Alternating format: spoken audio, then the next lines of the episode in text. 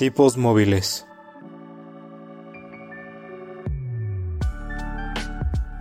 Un podcast que va más allá de los libros y de la realidad.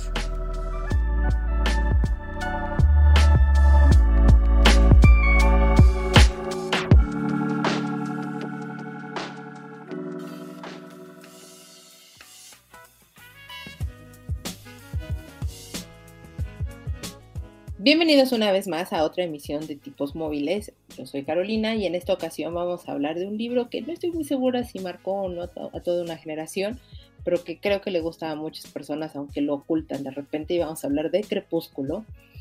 Y para hablar de ello, permítanme presentarle a la persona que me acompaña en cada uno de estos programas. David, ¿cómo estás? Hola, Caro, con muchísimo, muchísimo calor. Está horrible. ¿Qué onda con esta ola? Y apenas estamos en abril, no me quiero imaginar cuando estamos en agosto, que es como la cúspide del calor, cómo va a estar esto. Está horrible. ¿Tú cómo estás? ¿Cómo te ha ido? Pues bastante bien, digo sí, también de nuevo, ya sabemos que los, los, las personas que vivimos en la Ciudad de México y sus alrededores somos unos llorones con el calor, pero de verdad ha estado haciendo muchísimo calor estos días. Estamos lidiando y acompañándonos con él. Si no, no hay otra manera de sobrevivir este bello calor que nos está acompañando de 30 grados. Pero mira, mejor igual y para que se nos olvide un poquito esta situación incómoda del clima, mejor platiquemos qué has visto, leído, escuchado y demás en estas semanas. Por fin terminé el libro que hoy nos compete. ¡Eh! También ya empecé a leer este Crónicas Marcianas, solo leí el primer cuento el sábado mientras me despertaba a las 6 de la mañana para reflexionar de la vida. Si no, no me molestan, tengo problemas para dormir. Me despierto muy temprano, un poquito. Entonces, este, me puse a leerlo el sábado. Está interesante. tiene un buen inicio para ser el primer cuento. Eh, creo que, me, es un libro que me va a llamar muchísimo la atención. Prometo decirles algo más en los siguientes programas, porque les digo apenas un poquito. Y pues estuve también viendo, debido a que fui a ver la película de Jujutsu Kaisen, al cine me llamó muchísimo la atención la historia. Entonces ahorita la estoy viendo en, eh, en la película, como, como, Caro sabe, pues es una precuela. Y pues ahorita estoy viendo la, la, temporada ya que abarca a los algunos personajes, a, los personajes que aparecen en la película con algunos nuevos, ¿no? Para no darles más spoilers. Y lo más interesante es que estamos en esa época del año en la que estamos este, en abril y se viene a la mente un bello anime que mm. hace llorar a todo el mundo, la de Your Lie in April. Ah, qué, qué joya, ¿eh? O sea, la, la segunda vez que lo estoy viendo y estoy apreciando los pequeños detalles que no vi la primera vez por, por estar concentrado ya sean los subtítulos o la historia. Pero, wow, o sea, la música, la animación, te transmite muchísimo y la tienen que ver. Es ese bello momento del año donde está perfecto darle una oportunidad a, esa, a ese anime. Eh, es una historia muy bonita, la animación, como bien dices, es muy, muy, muy bonita. Entonces, sí, denle la oportunidad a Your Lady in April, es, sumamente bella. En marzo hubieras dado o hubieras vuelto a ver March Comes Like a Lion. También es un anime muy, muy bueno que se lo recomendamos totalmente. Es, es, muy tranquilo, funciona con que veas un capítulo antes de dormir y, y lo van a disfrutar. Te relaja muchísimo, te relaja muchísimo la, la, temática que maneja también March Comes In Like a Lion es muy, muy padre también ese, ese anime. Lo, lo que me genera un poco de, de, estrés es que todavía no está como terminado. Ya sé, pero pues, es que así es la vida. ¿Qué te digo? Pero, sí, está, está, está muy, muy bien. También les digo una recomendación, Your, Lay in April. Y pues creo que ya es todo lo que he visto, leído y demás. ¿Tú, Caro, qué, qué has visto, leído? Antes de contestar esa pregunta, ¿te gustó Jujutsu Kaisen? Me gustó bastante la película. Está bastante buena también la animación. Creo que era lo que platicábamos. Que el estudio que hace también Attack on Titan hizo la, la película Mapa. se hace unas animaciones increíbles. Es algo que justamente mientras estaba viendo la película estaba pensando. Sé que no es bueno comparar, pero creo que como que la animación estadounidense se quedó estancada en el mismo tipo de animación. Por, por ejemplo, eh, hablando de temas de, de películas de DC o, o de Marvel animadas, se quedaron como es en, ese estilo muy muy plano, muy 2D. Y en cambio los anima las animaciones japonesas han evolucionado muchísimo. Las, las animaciones japonesas han estado, sí, evolucionando mucho sí han volado la cabeza. No estoy tan segura de, las animaciones americanas, porque bueno, pensando un poco más en Love, Death and Robots, uh, What If, y ay, olvidé ahorita la serie de Star Wars. Tache para mí como, como, fan de Star Wars. Ok, pero no es la que la no tengo el nombre, pero no es la que también mezcla como estilo anime con... Ajá, o sea, tiene, como distintos estilos y, demás, y, son americanos, entonces creo que no, no, tampoco satanicemos, son estilos diferentes. Eh, totalmente y, han evolucionado de, manera diferente cada uno de ellos. Pero pues denle la oportunidad a, todos estos. La verdad es que valen mucho la pena. Eh, Jujutsu Kaisen, regresando a, el anime por el que iniciamos todo esto, vale mucho la pena. Eh, yo no he visto nada del anime, solamente he visto la película, leí el, el manga, tomo cero. Y me gustó, está muy dinámico. La película abarca un poco más de lo que, o sea, llena estos huecos que de repente en el manga no están, pero tampoco es como que sea un relleno innecesario, sino ayuda a que fluya muchísimo mejor la animación en ese sentido. Entonces, está, está bastante entretenido. Evidentemente, esa es una de las cosas que vi. Ya retomé, creo que ya les había dicho, ya había retomado eh, Hunter x Hunter. Ya voy un poco más de la mitad de la serie. Me ha gustado. El arco que acabo de terminar no está mal, pero tampoco fui tan fan. Es, sumamente necesario, pero creo que pudo.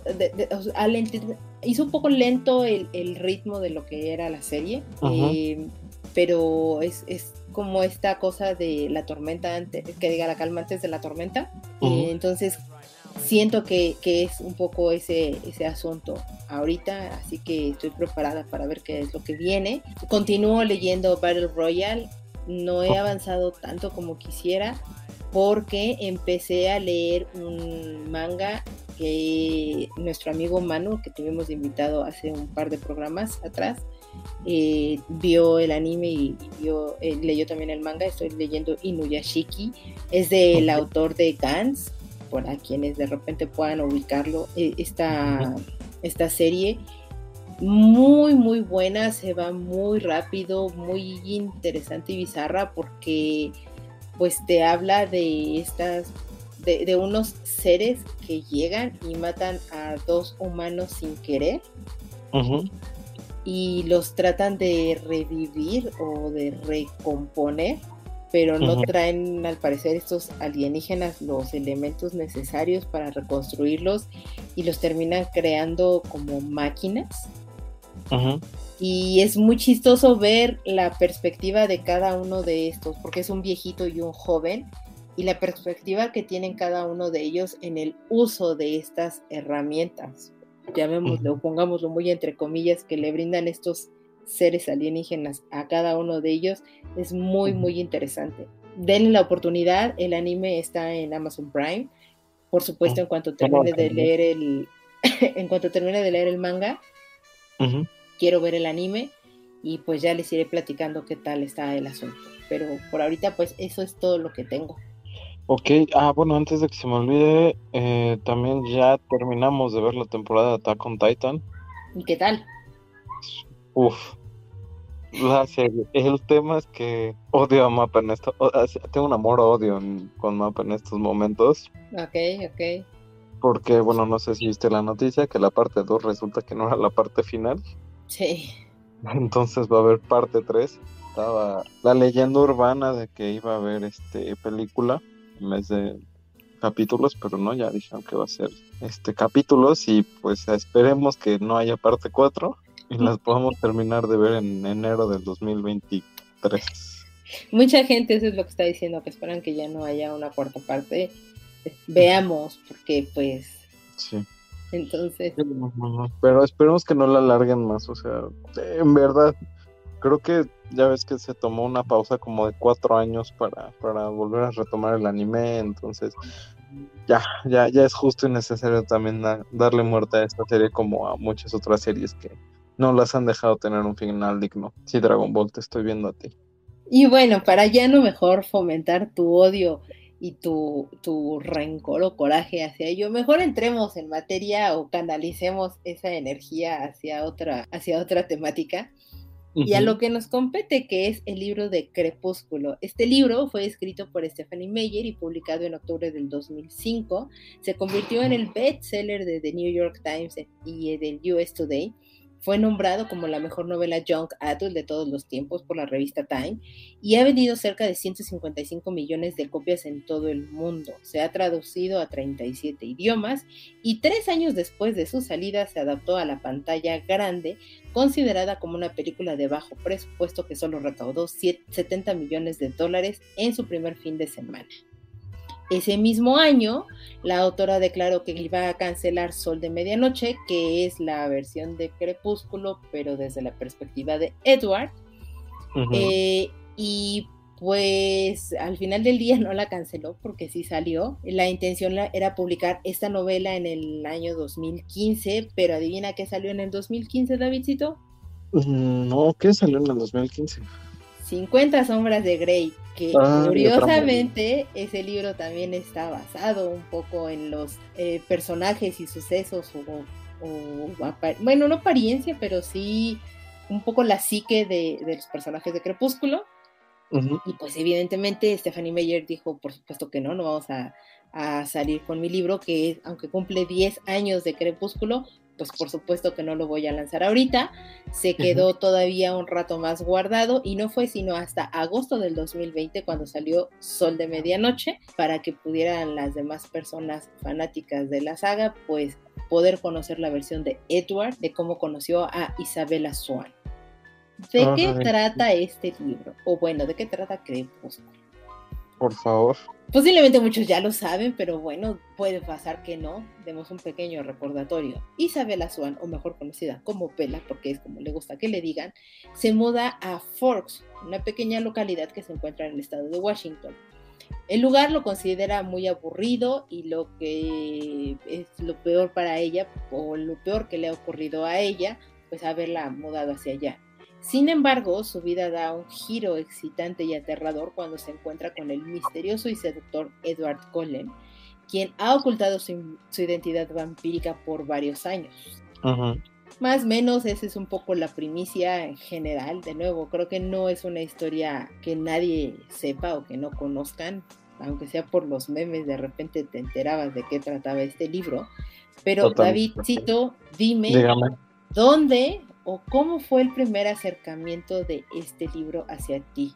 Y no me digas, bueno, porque yo quise leerlo y todo. O sea, a lo que me, refiero es más como, ¿tú cómo te enteraste de la existencia de este libro? La existencia de Crepúsculo, claro, con, con todo el gusto del mundo. Pues mira, si mal no recuerdo, era una bella mañana de, de agosto posiblemente del 2008, 2009 más o menos. ¿Cuándo, ¿cuándo salieron las películas? En el 2008, 2008. Sí, 2008, en la cual todas las chicas de mi universidad, bueno, preparatoria, pero decía universidad, este, el título de la escuela, estaban locamente enamorados de este, se me fue el nombre del actor. Robert Pattinson. De Robert Pattinson en su rol de Crepúsculo y entonces se empezaron a decir que querían leer el libro y pues empezó a, arrasar. Así fue como fue mi, mi, primer acercamiento con, con, una bola de chamacos este, hormonales y alterados, emocionados por la historia de Edward Jacob y Bella, o como quieran acomodarlo. Y ya era cuando empezaba el Team Edward o Team Jacob. Ok, ok, ok. Pues la verdad es que nunca vi la película. Ajá. No puedo decir que, la haya visto. Vi una parodia del bananero, un sujeto de YouTube que hace unos videos muy, muy groseros, eh, muy vulgares, pero me dan muchísima risa. Ahí fue como más o menos vi algunos fragmentos, pero una de mis amigas le encantaba, entonces ahí me iba contando, entre otras cosas, y pues ya fueron pasando los años hasta que estrenaron la última parte. Y pues nada más por chisme pregunté y pone cómo acaba el libro. Y fue cuando me dijeron, no, es que pues tiene una batalla. No, no, no, lo, lo, de la batalla súper violenta. Ah, sí, sí, sí. Súper agresiva que terminó siendo solo una premonición y dije, ¿saben qué? Váyanse muy lejos, no voy a leer eso nunca, ni a verlo, o sea, en ah. serio, no, no, no pudo haber sido de otro modo, vampiros, hombres lobo, peleando, algo divertido, no, solo una premonición, muy bien. Pues ese fue mi acercamiento con, con mis compañeros de la prepa. Y hasta que llegaste aquí y, y, tú solito dijiste, pues voy a leer Crepúsculo. Hasta que llegué aquí se me ocurrió decir, ¿por qué no hacemos una bella encuesta? Y la gente dijo, Crepúsculo. Me voy a meter en camisa de once horas pero según yo era la saga completa, no me hagan leer lo demás, por favor. Si quieren lo leo, pero denme tiempo. Ok, ok, ok, ok. Pero sí, según yo recuerdo que la, la, la encuesta decía saga Crepúsculos, saga 50 sombras, que no sé cuál de las dos hubiera sido menos doloroso.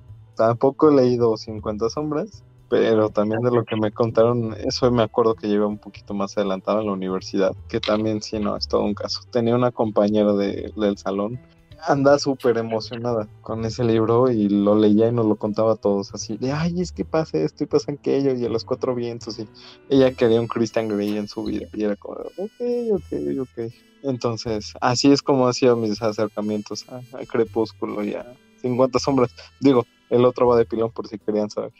Sí, sí, es, un bonus. Sí, claro. ¿Tú, tú cómo, cómo fue tu acercamiento? ¿Cómo te enteraste de que existían?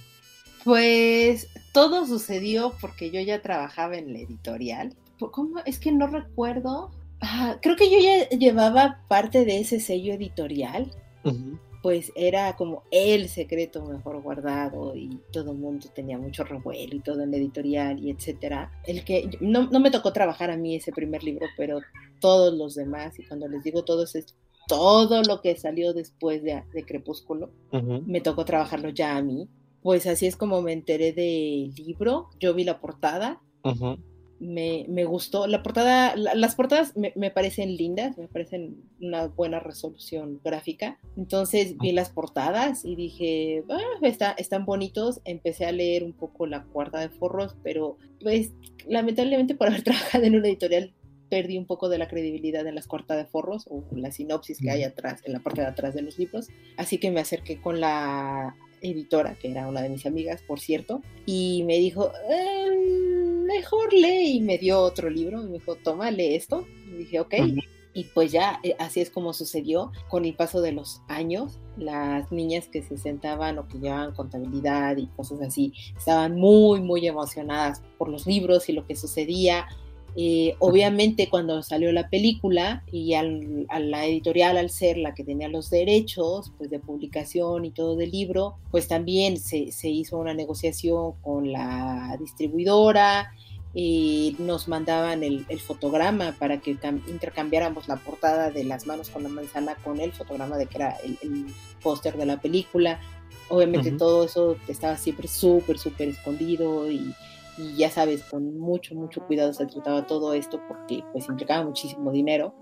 Y pues de, nuevo, por ser la, editorial que publicaba el libro, la distribuidora nos regalaba al editorial una sala para que se viera la proyección. Entonces, pues así es como me aventé todas las películas, porque yo sí vi todas las películas, así como me aventé todas las películas, porque mi mejor amiga pues le llamó la atención y entonces dijo, ay, es que quiero verlo y todo. Le dije, ah, sí, pues tengo boletos y fue como, pues llévame y fue como, ah, bueno, pues vamos, ¿no? La verdad es que yo pensaba dejarlos perder o dárselos a alguien ahí de la editorial, pues ya no se los di a nadie, este, los ocupé en mi persona y en mi mejor amiga.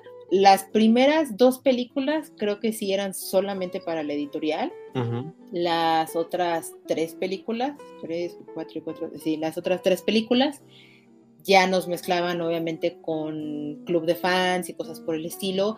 Y pues cuando fue la última película, nos tocó ver a una sujeta con el vestido de novia, pero de, cuando ya salen de, hacia la luna de miel, así disfrazada la sujeta y muy emocionada. Nos tocó ver a otras que llevaban eh, sus playeras así de Super Team Edward o las otras que eran Super Team Jacob. En las últimas películas, cuando Taylor Lautner, que es el, lobo, se quitaba la playera a la menor provocación, todas las chamacas gritaban en el cine. No, no sé, es, es un fenómeno muy extraño. Me acuerdo que cuando llegó a mis manos eh, los archivos del libro de la película donde venía la boda y obviamente estaban súper resguardados, les repito, ya me tocaba trabajar a mí todos esos libros. Entonces yo empecé a revisarlos pues para ver si venían las imágenes completas, en buena resolución, bla, bla, bla, cuestiones plenamente técnicas. Y de repente me sentí excesivamente observada y fue así como, ok, me doy la vuelta y las muchachitas estas del departamento, pues así viendo de contrabando las imágenes y todo, y pues ya les dije, ¿quieren venir a ver de qué se trata? Me dijeron, sí podemos, con una gran ilusión y emoción. Así como, ok. Súper emocionadas por ver la continuación de tan bella historia. Estaban muy emocionadas, la verdad es que ellas sí, sí estaban muy, muy prendidas con, con la historia de Crepúsculo. Y pues nada, les dejé ver muchísimo antes, porque el, de los grandes misterios era de cómo va a ser el vestido de novia de, de Bella, quién, de, quién era el diseñador y etcétera. Y pues yo me enteré en ese momento y un poco mucho antes que pues el vestido era una un Carolina Herrera, que también había un Vera Wang eh, por parte de Bella y pues nada, eh, las chicas estas de nuevo muy emocionadas y diciendo, ¿y aquí qué va a pasar? ¿Y esto qué va a ser? Y ya sabes, eh, en fin, ellas estaban muy ilusionadas y emocionadas por ello. Y yo leí los libros porque creo que eso lo conté en el primer capítulo o en los primeros capítulos. Una amiga eh, con la que platicaba muchísimo de libros y, todo, de repente me dijo, oye, es que quiero leer estos libros y todo. Entonces, pues ya le conseguí yo los libros. Me, me salían mucho más baratos a mí que comprarlos a, a precio público. Entonces, pues ya yo podía, la editorial nos permitía eso a los empleados, entonces poder comprar los, los libros a un precio un poco más económico. Entonces se los compré, ella me los pagó todos, se los entregué y fue cuando me dijo, es que tienes que leerlos, están increíbles y tal. Y yo dije, ¿es en serio? Me había recomendado cosas muy maravillosas hasta que llegamos a este punto y dije, ¿qué es lo que te sucedió? Y me dijo, es que está padrísimo. Y yo le dije, ¿por qué te gusta esto? Pues me dijo, pues es que es, eso, o sea, son libros pues, para no pensar y te dejas seguir y todo. Y no, no sé, creo que regresó a ser la adolescente eh, a la que está dirigido plenamente estos títulos y pues nada, pero pues yo sí leí los cuatro. No, yo, yo solo tengo una duda. Sí. ¿Qué demonios significa la, la manzana con las manos? No tiene un significado como tal, a la autora le pareció como un bonito detalle y ya después le trató de dar toda una explicación, pero en realidad pues simplemente es como tener esta tentación latente porque pues ya sabes, Eva y la manzana y así. Ok, ok. Entonces es un poco como una metáfora de ello, al igual que pues el resto de las otras portadas de los libros. Pero... La verdad es que no, conozco las otras portadas, las, las voy a buscar y... La, la segunda portada de Eclipse no es cierto, perdóname, de luna nueva es una flor. Ok. Donde se resaltan más la, no, me acuerdo ahorita qué flor, perdónenme, creo que es una orquídea, pero no me maten, no, no me acuerdo, no conozco mucho de botánica, eh, creo que es una orquídea eh, blanca con toques de rosas o rojos, mejor dicho. La tercera portada que es Eclipse es un listón que está roto. Y la última portada es una pieza de ajedrez. Amanecer es una pieza de ajedrez. ¿Por qué es una pieza de ajedrez? Porque en, la, en el libro, eh, cuando están de luna de miel, Bella y Edward juegan ajedrez para, para estar entretenidos, para estar entretenidos en la luna de miel y me acuerdo muy vagamente de, de esto si, si realmente es porque lo que pasa es que bueno, ya, ya saben que aquí hablamos con spoilers, perdón.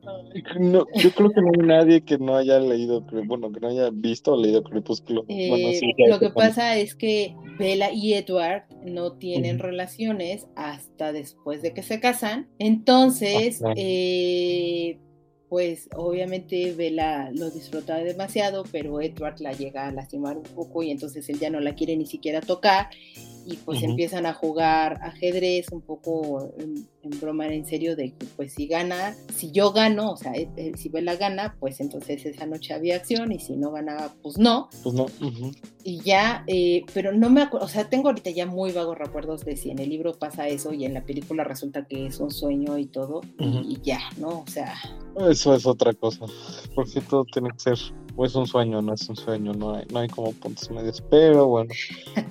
Y bueno, pues eh, ese fue mi acercamiento muy largo de hacia lo que fue toda la saga de Crepúsculo. Así lo que fue Crepúsculo. Pues cauti o sea, cautivaron muchísimas personas, muchísimas. Sí, sí, sí. O sea, tan, tan, solo si vemos cuántos millones de copias se vendió, vendió muchísimo. ¿Tú qué crees que es lo que ha hecho que se cautiven a tantas personas? ¿Es por el amor joven que crees que eso lo supera todo o algún otro factor? ¿Qué crees que haya sido la, la condicionante para esto? Hay muchos factores. Eh, el primero, evidentemente, pues sí, es como este amor juvenil y, y demás que existe, está también esta cuestión de supuestamente, es que en el libro te plantean a una vela realmente, pues no es la chica más bella ni mucho menos, tiene, tiene su toque especial, como todos los seres humanos lo tenemos, pero pues ella tiene como un toque, pero tampoco es la primera chica a la que volteas a ver y, y recordemos que en Estados Unidos está muy marcado eso como de las chicas populares y las bonitas y cosas por el estilo, y pues Vela realmente pasaba como una sombra a dos, ¿no? O sea, no, no hay más al respecto. Y, y, pues como te describen a Edward, es como este chico súper galán y guapísimo y pues lo, el que puede todo y etcétera y, es el, fruto codiciado, diciéndolo de una pésima forma. Y él voltea a ver a esta chica super X, entonces, pues es que todos en algún momento hemos sido, eh, pues, esta chica Vela. Eh, en sentirnos pues evidentemente el patito feo y, y, y, demás y pues quién a quién no le gustaría que el tipo más guapo, pues te voltea a ver, ¿no? y, sentirte identificado con todos estos temores e inseguridades que, tiene el personaje y demás. Creo que eso también es uno de los factores que hace que la gente conecte demasiado con el libro. E, e, esas son un poco las, las versiones o lo que considero es el, el hecho de que la gente se enganchara en ello. ¿Tú? Pues creo que hay como varios factores, ¿no? Veníamos de Harry Potter, muchos, me, incluyo, veníamos de esta parte joven, pero sin este tanto drama, porque pues realmente la, la, parte de, de, la historia de Harry Potter pues no abarca tanto el drama del amor, ¿no? Si mal no recuerdo. Es más como una historia épica, más como pues la magia, las batallas, cómo se solucionaron. Al final es así, Harry terminó con, con Ginny y Hermione y con Ron, pero pues no tiene como esta parte del, del romance que, que en muchos de nosotros, o sea, te digo, me tengo que incluir en ese grupo generacional, porque fue cuando empezábamos justamente la prepa, que es creo que la edad que tiene Vela, ¿no? En, el primer libro, debe tener 15. Eh, va en el segundo año de preparatoria, creo. Ajá, el relativo. Hay muchos que todavía que llegan de 16, 17 al segundo año, entonces pues que empiezan ya con esto justamente tú que dices, ¿no? La, la, que no es uno el más guapo o la más guapa y de repente el más popular te voltea a ver y tú dices, ay, qué bonito y se te ilumina el mundo y ves todo de diferente color, dirían en cierto anime que mencionamos al principio. Pues creo que eso ayudó mucho, o sea, y es una historia del chico popular haciendo todo y diciéndole a Bella, eh, no te voy a soltar nunca y siempre te cuido aunque, aunque no me veas. Es como, wow, que, que para muchas personas, extrañamente en esos momentos de la vida, era como lo más romántico que podían tener, ¿no? Pero que ahorita con, con esto de que están empezando a ver las red flags y, y demás, Creo que no hubiera pegado tanto, pero en ese momento, pues sí, muchas chicas lo que aspiraban era tener a su Edward, ¿no? Que las estuviera cuidando y protegiendo. Sí, es... Toda la vida. No sé si influye mucho, pues, esta cuestión de la historia del príncipe azul y, la, la doncella en peligro. Pues mucho de ello que ha influido pues las películas antiguas y con las que hemos crecido y, y demás, pues aquí se ve plenamente reflejado el asunto y como bien dices, la, la gente pues quiere sentir esas maripositas en el estómago y sentirse bello, deseado y querido, que lo logra esta mujer. Sí, o sea, que, realmente lo, logran y te lo, te lo pintan, ¿no? Como, como que Edward es el chico perfecto, con sonrisa perfecta y hace todo bien y es el más rápido y el más listo y el más amable y cuida a este a Bella en cualquier momento de la vida y en cualquier circunstancia y Bella es tan especial que se cae caminando. Tengo mucho conflicto con Bella. Perdónenme ustedes. ¿Tú dirías que es una saga o un libro que marcó una generación? Totalmente. O sea, totalmente hasta la fecha nos seguimos hasta la fecha nos seguimos burlando y nos burlábamos de Robert Pattinson por, por Crepúsculo. Sí, claro hasta que llegó con Batman y fue como, ok, ya, lo siento, perdóname, yo no dije nada. Es que en el caso de Edward Pattinson, de Edward Pattinson, de, Edward Pattinson ya creando muy bien. mixes de cosas. Eh, en el caso de Robert Pattinson, mucha gente no, lo ubicábamos porque era Cedric Diggory, ¿sabes? Y resulta que es este protagonista de una saga o de una pues sí, de una saga muy, muy popular y etcétera, y que lo pintan como un chico guapísimo y etcétera. Mucha gente en su momento, recuerdo por parte de la polémica, era de, pues no está tan guapo como en el libro. Y eso, ok, entendamos que cada persona tiene en su cabeza al chico guapo y no siempre va a coincidir con ello. Pero al darse cuenta la, la, generación o los fanáticos de ello eh, y ver que era pues los mismos diálogos y el mismo comportamiento y, que el tipo es un muy buen actor, porque seamos honestos, Robert Pattinson es un muy buen actor, se nota totalmente la escuela de actuación inglesa pues el tipo supo perfectamente cómo echarse al bolsillo a todas estas muchachitas o a toda esta generación jovenzuela para poder querer totalmente pues las cosas, ¿no? Sí marcó toda una generación, o sea, muchas chicas todavía hasta la fecha siguen defendiendo el crepúsculo a capa y espada. Justamente una de mis amigas, este, Gaby, le, conté que, no fui muy fan del libro y me dijo, ok, te voy a bloquear. Y así de, oye, pero espera, mi, mi, declaración de impuestos no se te olvida. Marcó tanto a, una generación que sí, muchas chicas y muchas personas, adultos, ya. Qué duro fue ese golpe de decirme adulto. Eres un adulto soy un adulto, este, pues sí defienden, ¿no? Al, en los libros y toda, ven a Edward como el, como el, el modelo a, conseguir, ¿no? El, el, rol y el nombre a conseguir. Sí, es, es muy raro y es que es, muy chistoso y bueno, seamos honestos, la, la, la, historia pues es bastante simple, es muy, muy cursi. Eh, que, creo que eso también es de las cosas que, influyó para que marcara a, toda una generación y, y enganchara a muchas personas. Pero pues ha levantado polémicas, digo, ya ahorita que estamos ahí bordeando un poco como este tema, eh, sobre todo porque eh, la autora, o, parte de lo que se decía es que la autora promovía pues la abstinencia, ¿no? Antes del matrimonio en todas estas novelas y sobre todo sobreponía sus creencias eh, religiosas que, porque ella es mormona. ¿Tú crees que algo de eso afectó a la trama o le dio, le dio como al contrario más empuje a la historia? Te voy a ser honesto, hasta ahorita que tú me lo estás diciendo, yo no sabía que la, que la autora era mormona, pero me dio la abstinencia tan, tan desconectado estaba de eso. Eso explica por qué la escena del beso, bueno, la, la narración del beso que se da es tan intensa. Ajá. Porque pues sí, se está promoviendo la abstinencia, eso explica porque el punto culmen es un beso, ¿no? Que, que bueno, partiendo del hecho de que...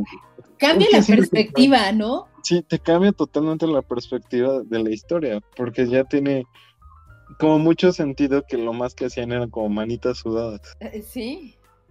Sí, o sea, tal cual, y es lo, He hablado con mucha gente de esto, lo siento.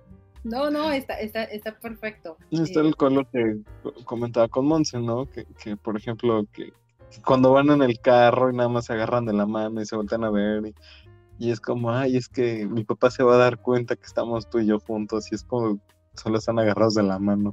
¿Qué creen que les va a decir el papá? Suéltense, déjense ahí cochinos, agárrense del pie, no, no, no sé, o sea. Déjense ahí.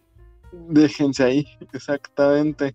La verdad es que ya, ya tiene mucho sentido, digo, yo no lo sabía y creo que mucha gente no lo sabe y eso es algo interesante por lo cual creo que también tuvo el empuje que tuvo, ¿no? Ah, ahí entramos ya en temas más culturales, ¿no? El hecho de que, por ejemplo, esté como mal visto lo, las relaciones extramaritales y hay toda esa parte, ¿no? Que, que, que, que, bueno, que sabemos que vale para dos cosas. Pero es como el lo que aspira uno a llegar, pero nunca llega. Es, es una cuestión muy doble moral, porque, híjole, en, en, muchos lugares, y, y, desconozco totalmente, digo, yo tampoco sabía que la autora era mormona. Investigando para el programa encontré este dato y dije, oh, y, cambió de repente así como la visión de, ah, o sea, cayeron los 20, claro, es que entonces por eso pasa esto y por eso esto otro, y ah, fue como, claro, ahora, ahora entiendo como muchas otras cosas, y, y no tampoco porque esté obligado, porque tenga que suceder tal cual, pero para mí, eh, evidentemente esto definitivamente tuvo que ser algo que sonó demasiado en Estados Unidos, que es de donde es la autora, y, sobre todo porque es una cultura excesivamente liberal. Y siento que eso es parte de las cosas que también ayudó a, a darle este empuje, porque pues a todos cuando nos dicen, no toques el botón rojo, lo primero que quieres hacer es tocar el botón rojo. Entonces, la parte prohibitiva, de una manera muy sutil y velada, como lo están planteando, puede ser una de las cosas del por qué también la gente se sintiera muy atraída al respecto de la historia. Sí, total, totalmente. De hecho, ah, otra amiga, disculpen ustedes. Está bien, está bien. Este, me decía, hablando con ella, de que este de que la autora, justamente como ya lo mencionaste, que la autora de 50 sombras de Grey hizo como la versión para adultos de Crepúsculo. Ajá. Crepúsculo no, no daba esa parte. Y, y, por eso ella, la autora de Crepúsculo, que diga de 50 sombras, pues tomó como toda esta esencia y generó 50 sombras de Grey. Y bueno, 50 sombras de Grey, que estuvo conocida como el el mom porn, de, las señoras pues están ahí necesitadas de cariño y, consumían este libro y fue otro, otro gran hit y otro gran bestseller y, y dices, wow.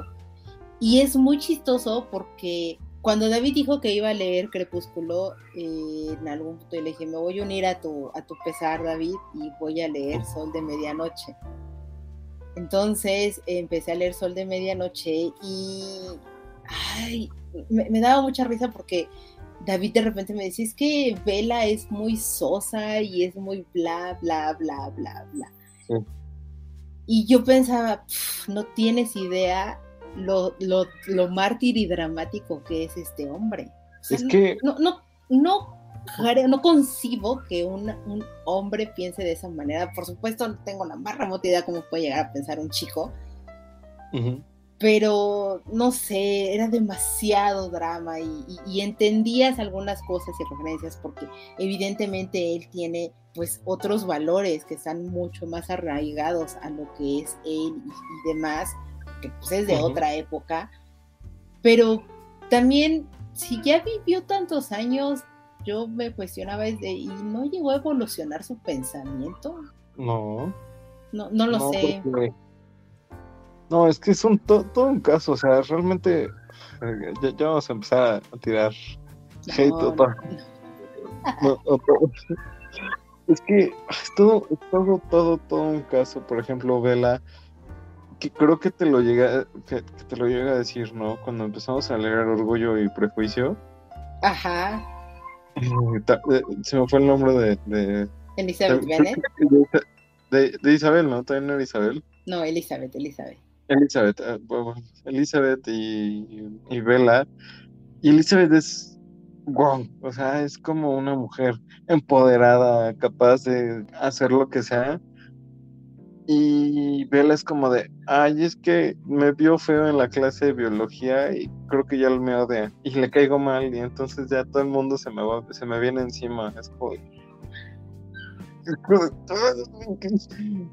No, no puedo. Pero eso, eh, sí, y me acuerdo mucho que David hacía esa conversación. Le dije, lo primero que le dije a David fue, no compares, por muchas cuestiones. Eh, no tienen ni siquiera la misma edad las protagonistas, están en otra generación totalmente ajena y diferente y, demás. Y, y, es eso, Elizabeth Bennet en, su momento estaba mucho más preocupada porque tenía que ver qué iba a suceder de su vida y la de sus hermanas en un futuro.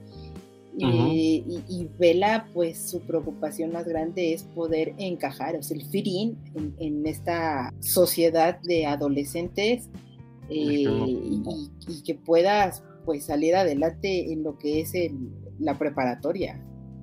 Según yo, la preocupación de Vela no era esa. Según yo, la preocupación de Vela, al menos en el primer libro, era que era... Pasar inadvertida, o sea... pasar inadvertida porque odiaba el lugar en donde estaba esto. Y lo peor de todo es que verles de ese tipo de personas que la describen, de las... Ah, ¿cómo decirlo sutilmente? De esas personas que tienen este aire de intelectuales. Ajá. Sin llegar a serlo. O sea, como te la describen, haciendo menos a todo mundo, haciendo menos a, los chicos que, que la hablaban y, o sea, en cierta forma era como soy inalcanzable para ustedes, pobres mortales. Solamente puedo ser alcanzable por chiquito bebé Edward tener esta arrogancia. Y es muy chistoso porque esa parte sí la comparten la versión de Edward y la versión de Bella, porque también es de repente muy arrogante Edward. De decir, ay, es que los pensamientos de fulanita son sumamente básicos, los de X persona también son nefastos. Eh, a los hombres no los baja de, que son, solamente tienen eh, sexo en la cabeza y ya. y dices, entonces, de nuevo, ok, porque eres un anciano, tú por eso tienes otro tipo de pensamiento, pero, y entonces no, o sea, vuelve a mi pregunta, ¿y no evolucionó tu pensamiento? No, se quedó atrapada en 1920, 1910. No tengo la más remota idea en qué año, o sea... Sí, no, pero, o sea, realmente Isabela eh, se me hace intolerable por el hecho de Isabela, sí, sí es Isabela, aunque le gusta que le digan Vela y se enoja y odia a todos porque le dicen Isabela. Y es como te estás presentando, hola Isabela, Vela, por favor. Uy, disculpe usted, señora, madame, no sabía que... Bueno, bueno, bueno, no, no vamos tan lejos. A mí sí me han tocado personas que las presentan y tal, y pues sí dicen, pero prefiero que me digan bla. una anécdota muy, muy graciosa que tengo de la universidad un compañero se llama Oscar Adrián, todo mundo siempre decía como, ah, pues, no sé, decían sus apellidos y él decía, como, pues, ya sabes, primer día en la universidad, todo preséntense.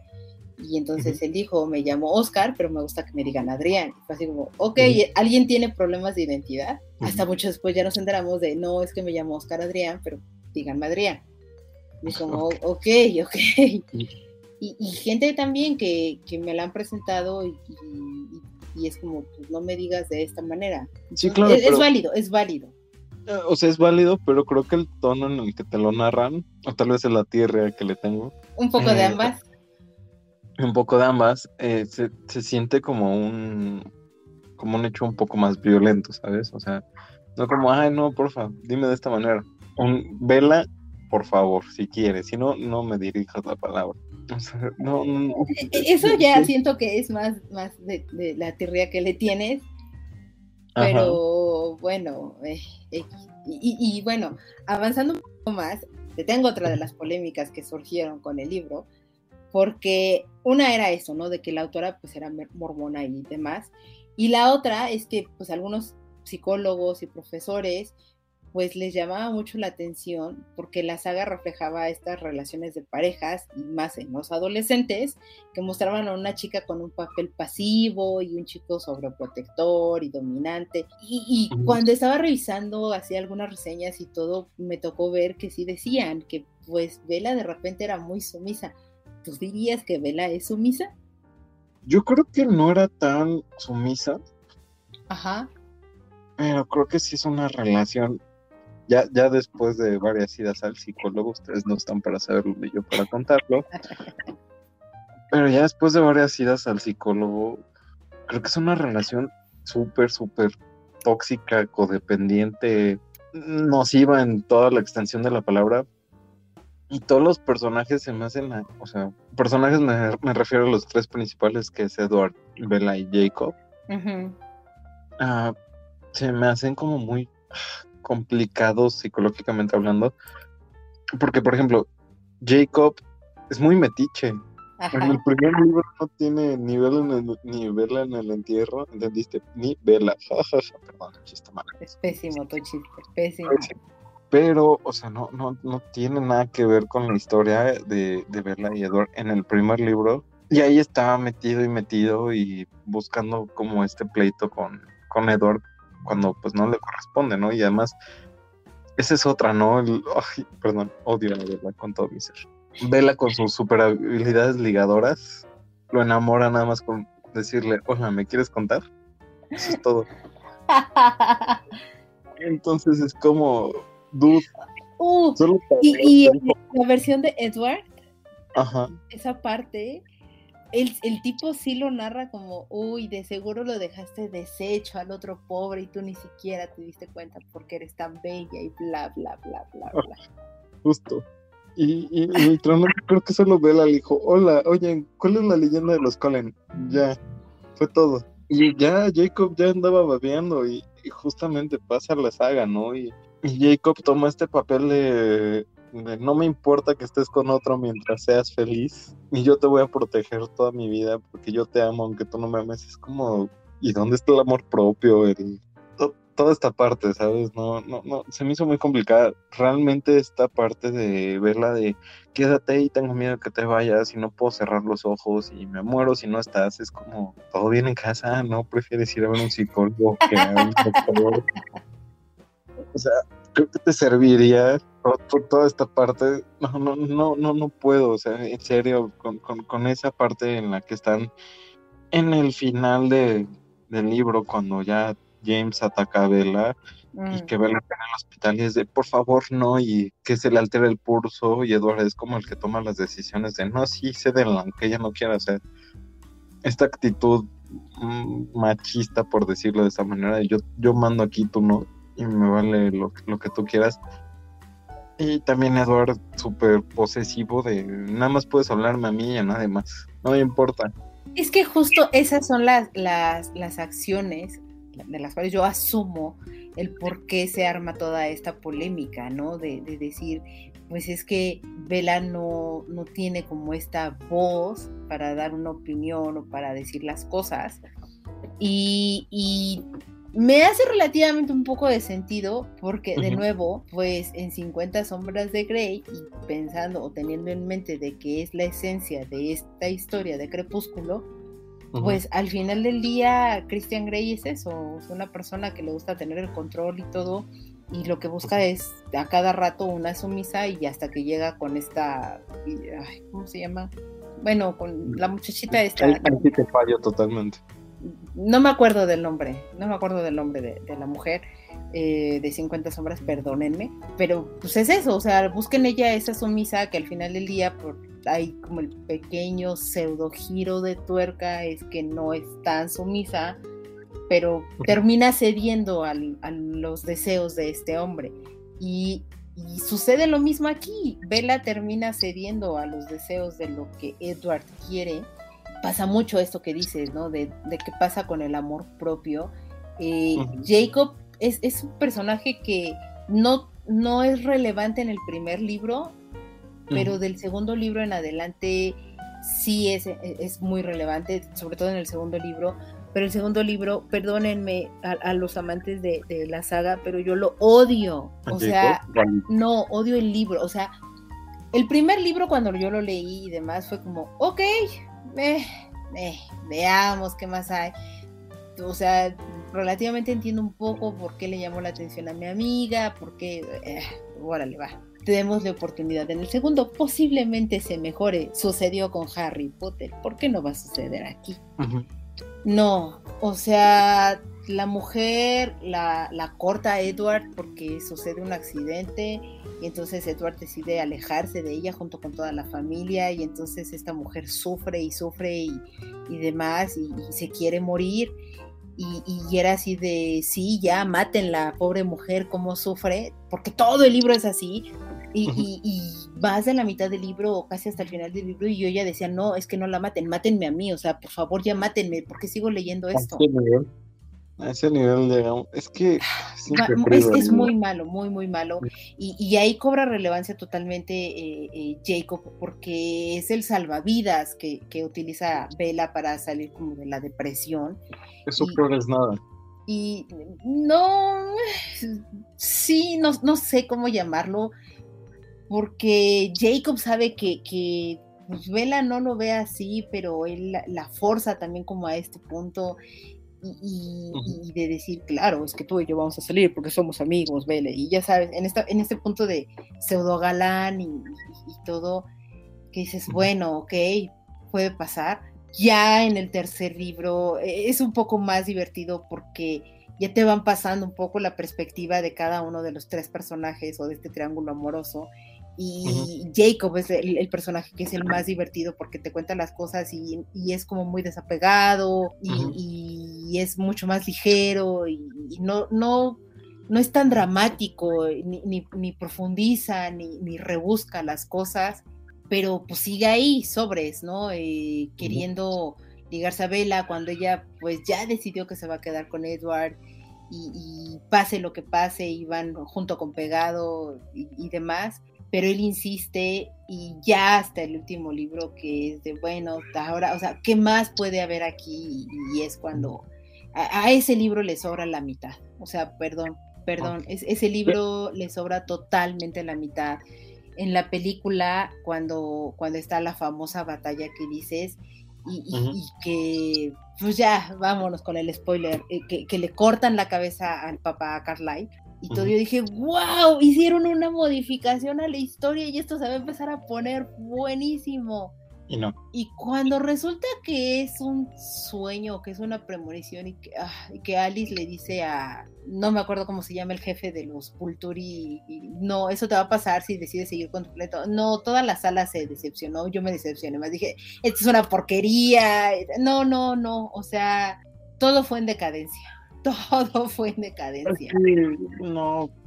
Pero, Ajá, eh, Mi, perdóname, mi, punto de, después de todo este drama y hate que tiré es, al final del día, siempre eh, la voz de Bella se ve minimizada en ese sentido, se ve condescendiente, se ve, pues, no sé, no es que lo obliguen, pero tampoco es que le den mucho margen y, de nuevo, yo asumo que son ese tipo de acciones y ese tipo de situaciones y, y pues lo que muchas veces vemos, de repente la realidad supera a la ficción porque se imitan una a la otra y, posiblemente cayó muchísimo en, en, muchas relaciones de adolescentes este, pues este tipo de relaciones o de noviazgos, ¿no?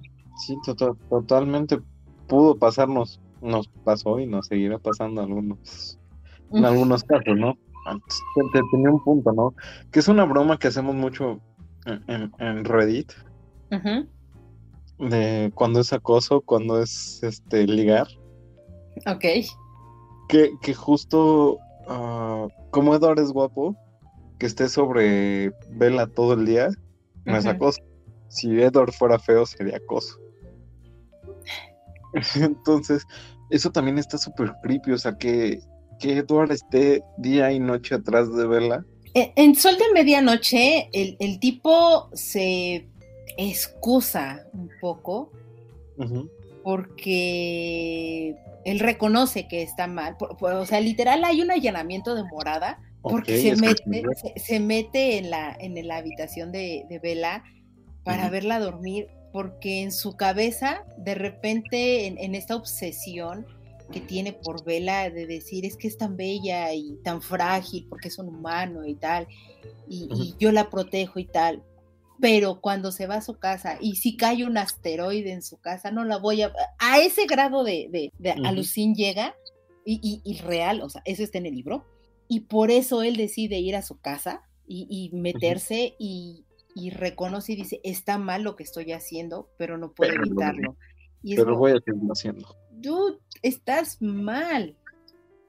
¿Dónde, ¿Dónde, está la privacidad? ¿Dónde está? Y, y, te narran que de repente Bella se está vistiendo, porque Edward, por supuesto, todas las mañanas sale corriendo a su casa para cambiarse y seguir siendo guapo, porque pues un vampiro no suda, no sé, eh, y, regresa a los, a los cuantos minutos para, para volver a estar de, de vigilante en el árbol, porque ya obviamente no se puede meter al cuarto de Bella y, se da cuenta que Vela se va a cambiar y entonces es pudoroso y se, da, se voltea para darle su privacidad y dices, come o sea, la acabas de ver dormir. Pues la estás esperando todo el día, desde que la ves en la escuela hasta que te duerme.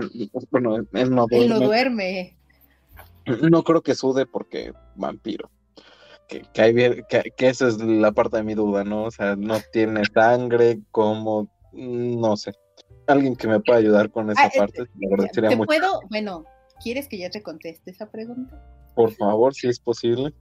no me de, en, en, Sol de Medianoche te manejan mucho, eh, desde su perspectiva, por supuesto, pues que él es un animal. Y entonces, instintivamente, tiene necesidades que los animales, sin necesidad de que tengan que realmente meditar o pensar al respecto, pues reaccionan. Entonces, él de esa manera se considera con vela, que al final del día, pues él sigue siendo un hombre diagonal animal, que pues sus instintos lo, gobiernan a veces, pero él lucha contra ese demonio que tiene dentro. Y es una lucha constante que tiene ahí no Hablando biológicamente. No, no sé, David, yo solo te estoy dando la explicación que, que hay en el libro. ya, entremos, entremos en esa convención. No te puedo dar más explicación. Biológicamente alguien me puede ayudar porque no sigue sin tener sentido. No tiene sangre, no, no, no late su corazón. ¿Cómo demonios pasó? Pero bueno, eso. Hay un meme sobre ello, búsquenlo. Ah, hay muchos memes sobre, sobre ellos. Pero sí, o sea, tío, realmente es muy, muy tóxica la relación que tienen, muy, está de moda decir la palabra tóxica, pero muy dependiente, muy, por favor, tengo miedo de que te vayas. Es como, niña, tienes 16 años. Excesivamente codependiente, ¿cierto? Sí, o sea, no. Y también el hecho de que, por ejemplo, mm, Edward sea el que no, el que está tomando la decisión de si se convierte o no Vela. Cuando creo que la que debería de tomar esa decisión es Vela, ¿no? Y Vela toda, me acuerdo que al final del libro le dice, yo estoy con Alice, con la apuesta de Alice.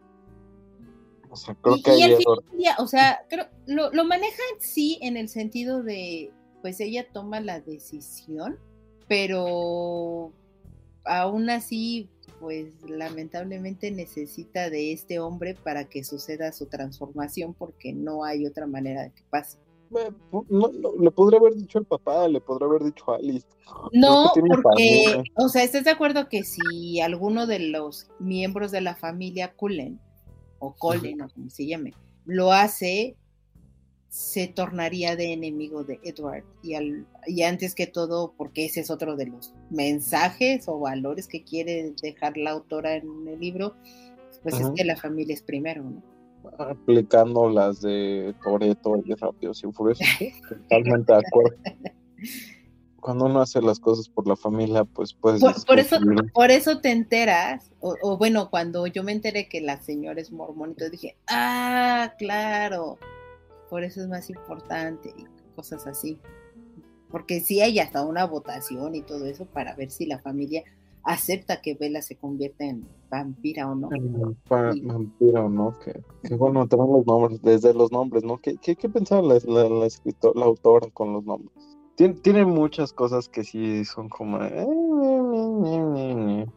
y bueno, continuando con, con esto de los personajes, este, Ajá de las grandes críticas que recibe el libro es sobre la, ruptura o la deformación del vampiro que, se había venido manejando, ¿no?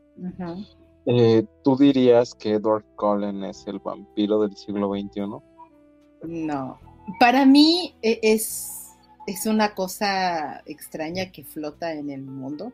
Esto, eh, porque sí, o sea, hay un cliché perfectamente bien establecido y demás sobre lo que es eh, los vampiros, pero que se ha generado toda una cultura alrededor de ellos y de esta imagen y que todos coinciden en ello, y no nada más un autor, sino muchísimos autores, ¿no?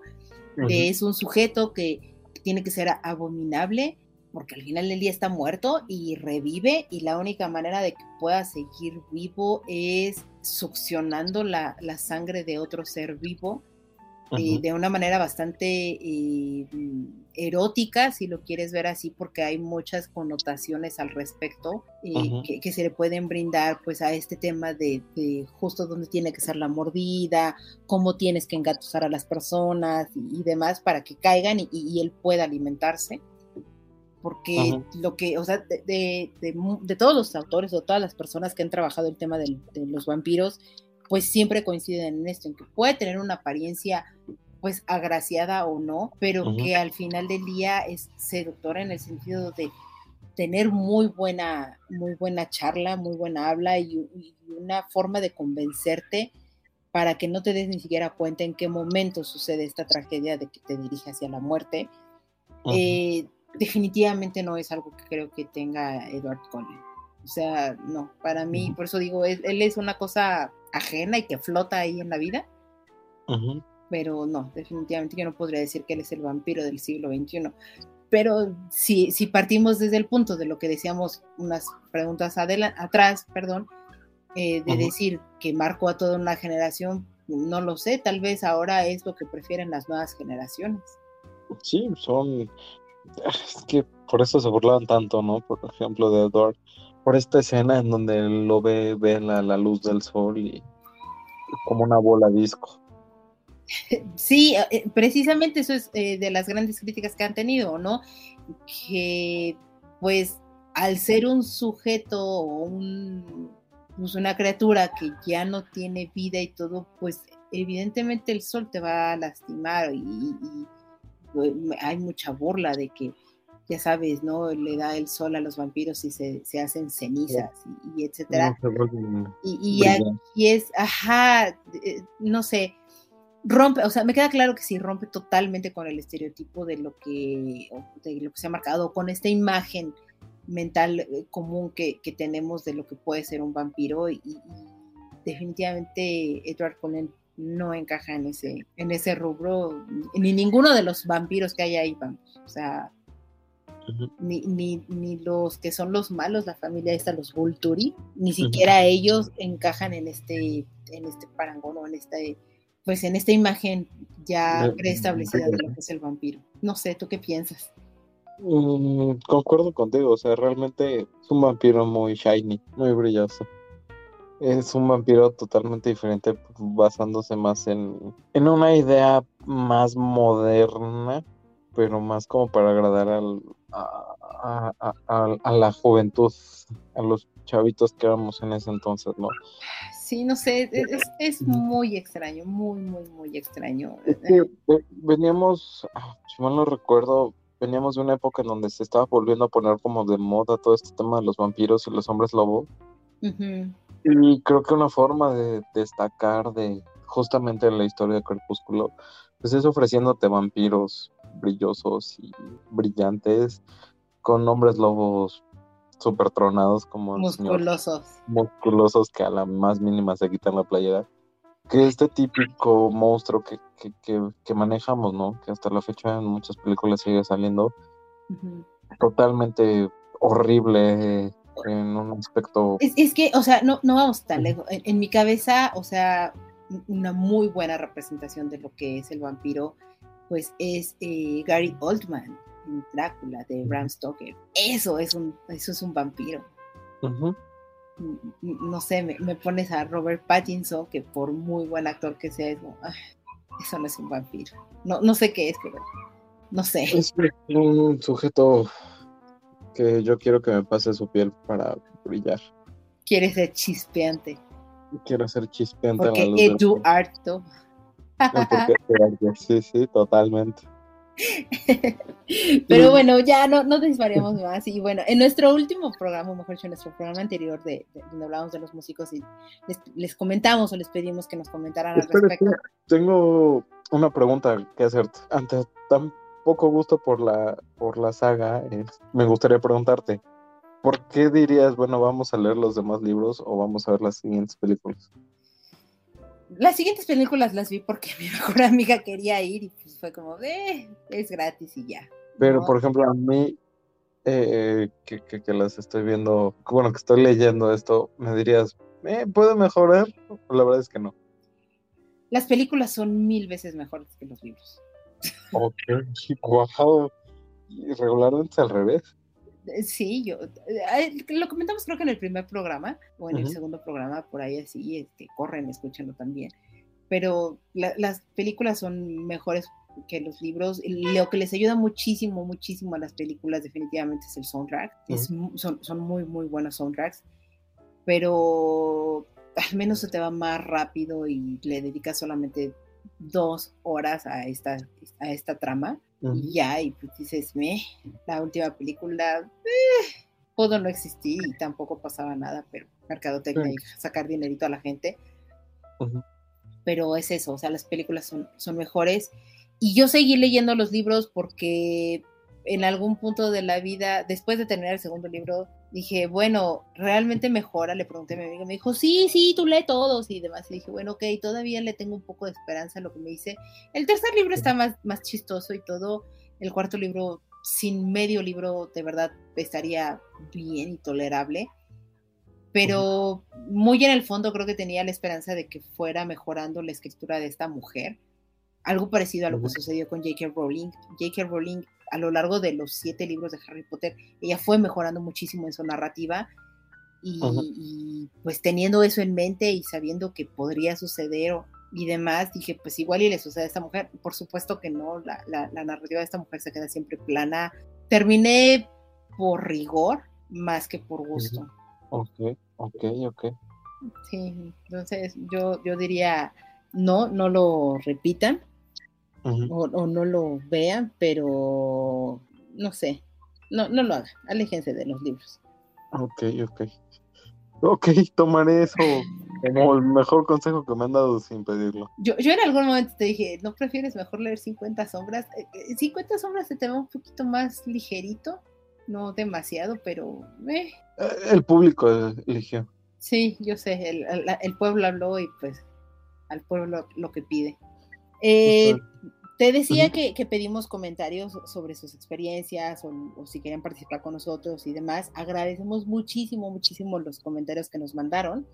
El primero nos lo mandó Janet. Muchas, muchas gracias por escribirnos. Ella nos dice, yo soy de las fans de esta saga. En, en su momento, en mis 20, amé esta historia con todo mi ser. Recuerdo que cada octubre esperaba la publicación en español.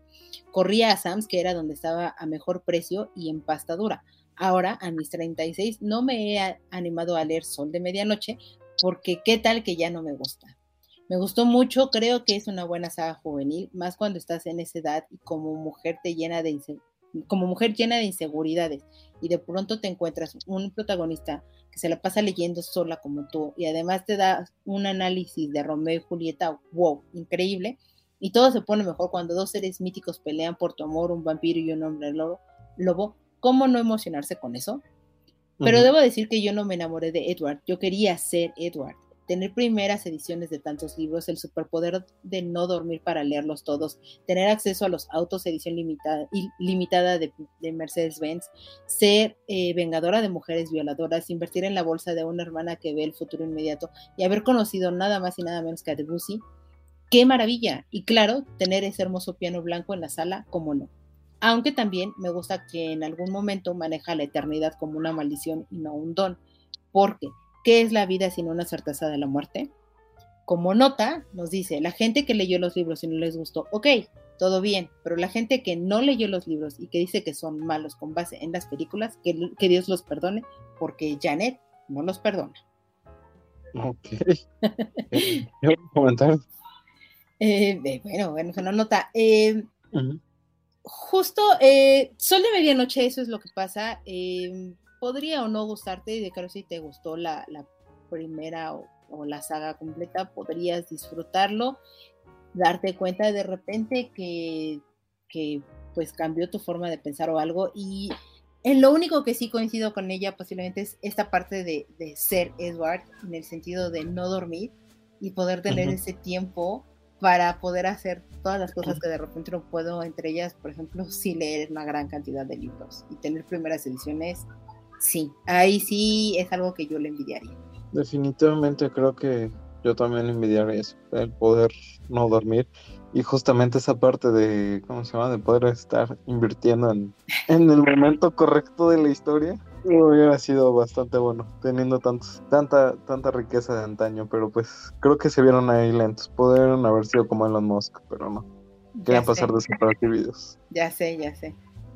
¿Quién te dice que no es Elon Musk? ¿Quién te dice que no? Eh, bueno, también nos mandó comentario Elado eh, lo pueden encontrar como el latito en Twitter. Y dice, uy, esto me trae recuerdos de la adolescencia. A la fecha sigo defendiendo y permanezco siendo fan de Crepúsculo. Marcó sin duda una época, además de ser el origen de muchas otras historias y similares. Por supuesto, Tim Edward. Justo lo que decíamos, ¿no? Que, le marcó la, la juventud a muchos contemporáneos. Sí, marcó totalmente a una generación que es lo que mencionábamos. Curiosamente, mucha gente es Team Edward, hasta tú mismo eres Team, Edward. Ah, pues, no sé qué, qué, vaya a pasar en los próximos libros. Tal vez los lea, tal vez no. Y tal vez no los vas a leer, tal vez veas las películas. Exactamente. Otro comentario más que tenemos y no por eso menos importante o el último comentario sobre Crepúsculo, nos lo manda eh, Rey Limo Jun, que en realidad es Rion Jun. Él nos dice, Tim Edward, hasta la pregunta ofende, gran fan de las películas, pero jamás he leído los libros, así que quedo fuera del target. Pero estoy seguro que será un gran programa. Pues esperemos si este sí sea un gran programa y le guste a las personas que son fanáticas de la saga por supuesto, todos nuestros comentarios y opiniones pues son eso y no tratamos nunca de ofender ni insultar muchísimo menos a nadie. Pero pues adelante y bien recibido. Eh, yo ya sabía que él era eh, amante de, la saga de Crepúsculo de las películas. Nunca le he preguntado realmente el por qué o qué es lo que le llamó la atención, pero bueno, él, no teme en, decirlo y está muy bien. Asumo que es una cuestión también parecida a la de Heladito de, eh, de que lo marcó por alguna parte en la vida o algo por el estilo, ¿no? Es que te digo, nos, nos acompañó en aquellos ayeres de la adolescencia algunos. A, a, unos cuantos nada más. comienzo de la adultez a otros, pero sí. Y pasemos a la pregunta obligada antes de entrar al veredicto final. A ver. ¿Team Edward o Team Jacob eres tú? No soy ninguno. Muy buena respuesta. Me da mucha flojera. Estoy en un barranco y tengo que escoger a uno de los dos, me tiro yo en el del barranco, porque no. Ok, me prefiero morir antes de escoger. Sí, em, Jacob es chistoso y todo, pero ya, o sea, niño, supéralo. Y, y Edward es intenso todo dramático emo. Ay, no, no, no puedo, no puedo. Entonces yo no soy team ninguno. Yo con el primer libro definitivamente soy Team Edward hasta el momento. No es tan dramático cuando no te enteras de su historia. No, no, o sea, creo que eso es lo único que no me gustó de Sol de Medianoche. Sí, es muy, mucho, mucho drama. Son un poco dramáticos.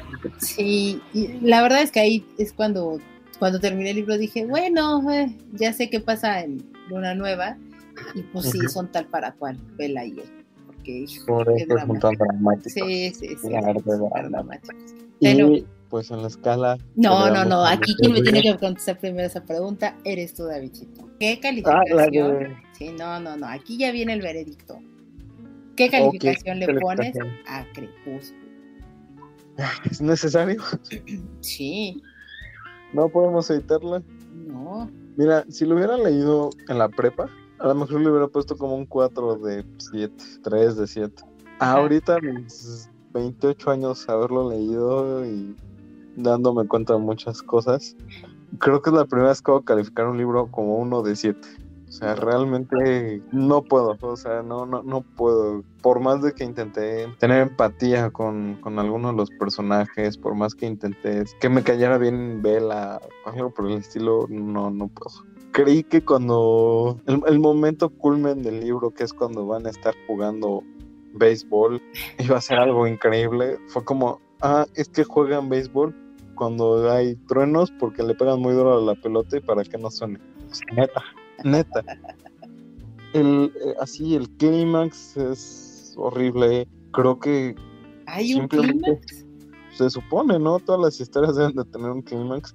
Creo que tan, tan simple como también la historia de James de, de que le habla y le dice, ay, sí, este, ven, si nadie que nadie te escuche, ¿por qué no simplemente le agarró un trozo de papel y escribió, me está hablando James, vamos a seguir el juego y ustedes llegan después? Ok. En verdad, fue como eh, sentido común, ¿no? O sea, te escribo un papel, tienen a mi mamá, voy a escaparme, denme tiempo, si ven que pasa tanto tiempo, este, lo hablamos. O simplemente colgar y discutirlo después de que colgó y no simplemente un, ah, pues voy a hacer lo que yo quiera y ya. O sea, por el amor de Dios, tienes vampiros de tu lado. ¿Qué, qué creía que iba a ser? Bueno, ¿qué tal si el otro vampiro mataba a su mamá? Pero pues tampoco es como que quisiera mucho a su mamá, o sea, simplemente era como... Ah, bueno, ahí no, ahí sí permíteme detenerte, porque lo que sí te dejan muy en claro es que Vela... sí, o sea, Vela la quería muchísimo y al grado de que era ultra sobreprotectora eh, y eso por, lo menos en Sol de Medianoche te lo dejan claro hasta el hartazgo porque Vela sí cuida y protege demasiado a su mamá y, se muda de ciudad de Phoenix a, Forks porque quiere que su mamá sea feliz. Entonces el, sacrificarte a ti mismo por otra persona por la felicidad de alguien más eh, pero después llega Edward y entonces ah sí ya la mamá pasa vamos a vivir a tal lado y es como, mamá, mira, mira esa hermosura que está ahí. Me dices que la deje por ti, pues obviamente no va a pasar. O sea, ni era tanto el amor, ¿sabes? O sea, fue más el, truco publicitario de, sí, yo por mi mamá voy y para que llegue Eduard y decía, no, mamá, es que Eduard, creo que no. No, no, no, no puedo con él. Ok. Perdónenme. Bueno, entonces le das un uno. Un uno porque es uno a 7, no podemos dar menos. Yo te acompaño con un 1 y, se lo doy a la saga entera y a Sol de Medianoche. No, Sol de Medianoche lo leí también muy rápido. Una de las cosas que aprendí con este tipo de libros es no lo pienses, desconecta tu cerebro, no le busques lógica, entra en la convención del libro y fin. Así lo hice, pues es eso, un libro me, pero no aporta realmente nada después de tantos años. Evidentemente no iba a poder modificar demasiado Stephanie Meyer a, Sol de Medianoche por, cómo está escrito Crepúsculo, pero no, tampoco hay como, como demasiado. Y la historia es muy, muy, muy simple. Y para mí el, peor, así el peor, el peor y, el que le doy menos siete, es a Luna Nueva. No, no, pues con qué, pesadilla de libro. ya por morbo me dieron ganas de No, qué pesa No, aléjate. Ve la película, de verdad, ve la película. Ok. Porque no, no, no, no. E, e, ese libro, de verdad, lo sufrí. Uf. O sea, Crepúsculo todavía dije, bueno, Luna Nueva me pesó horrores, así, horrores seguirlo leyendo.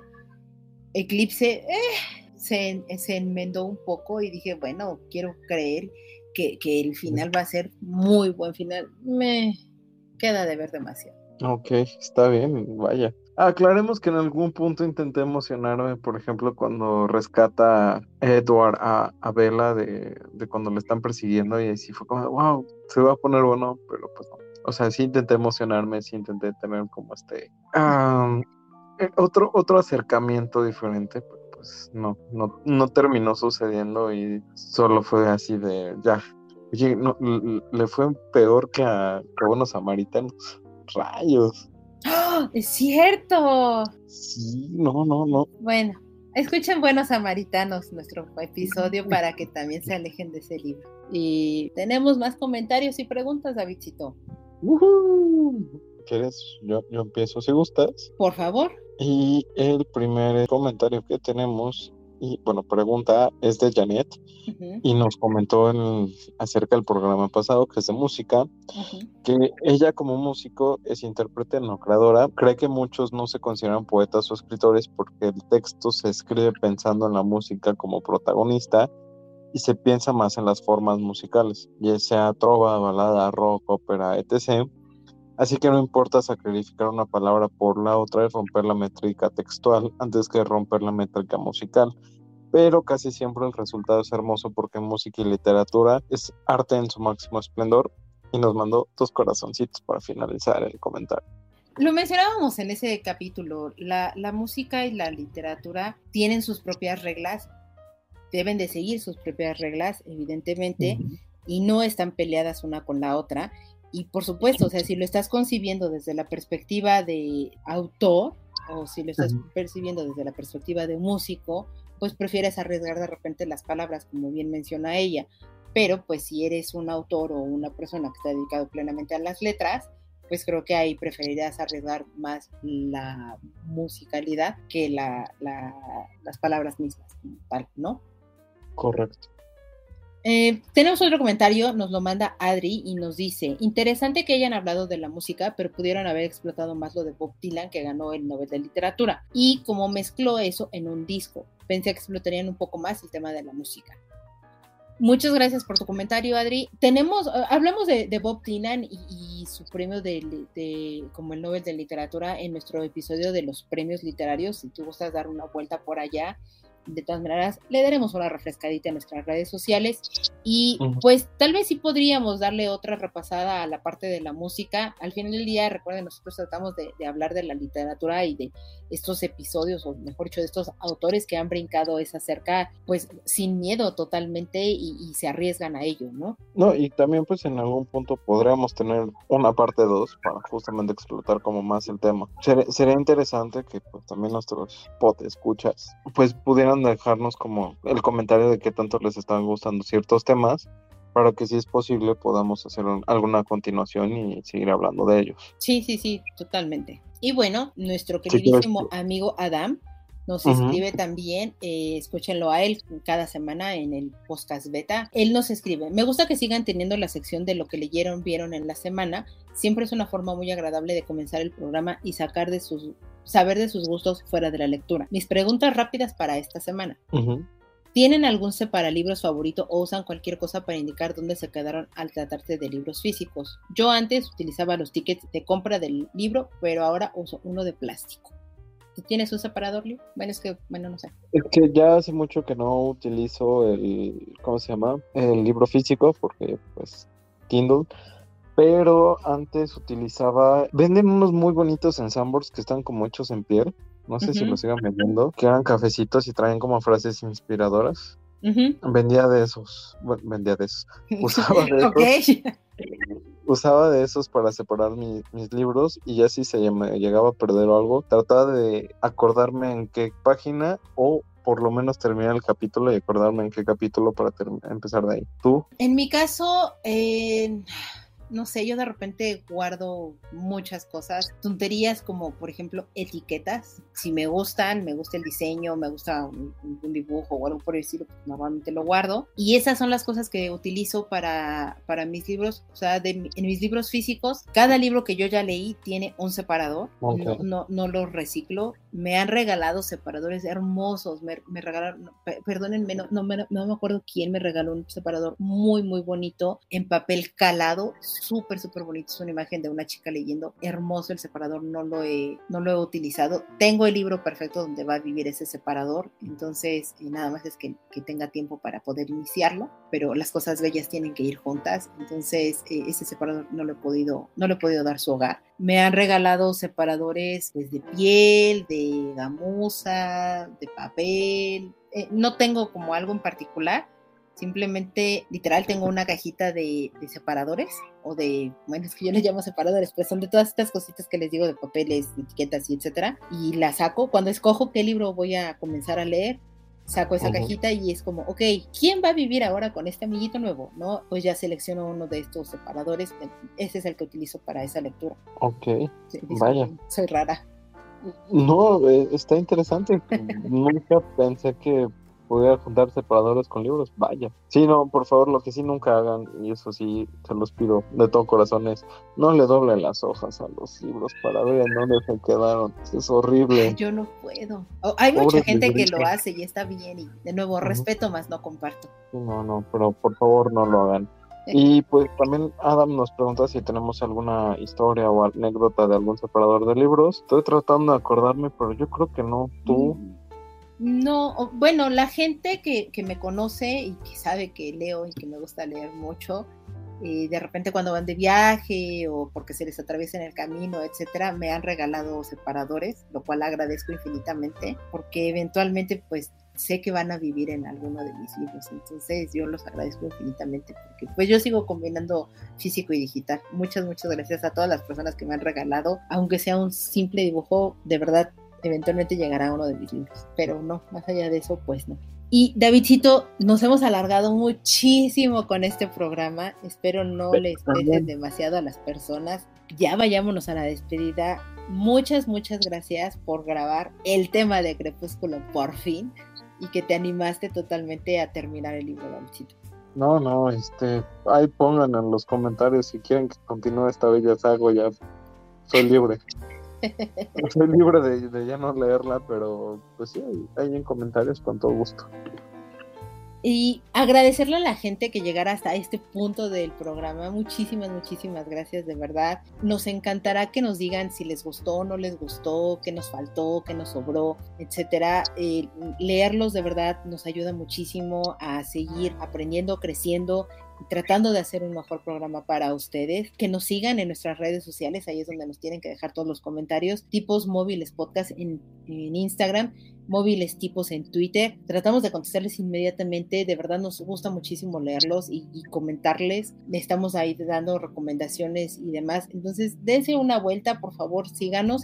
Denos también sus comentarios, sus calificaciones y demás en las plataformas donde estamos subiendo nuestro programa síganos para que no se pierdan ninguno de los programas nuevos. Recordarles que lanzamos nuestro programa cada 15 días. Yo soy Carolina, no me queda más que agradecer y despedirme. Hasta la próxima. Hasta la próxima.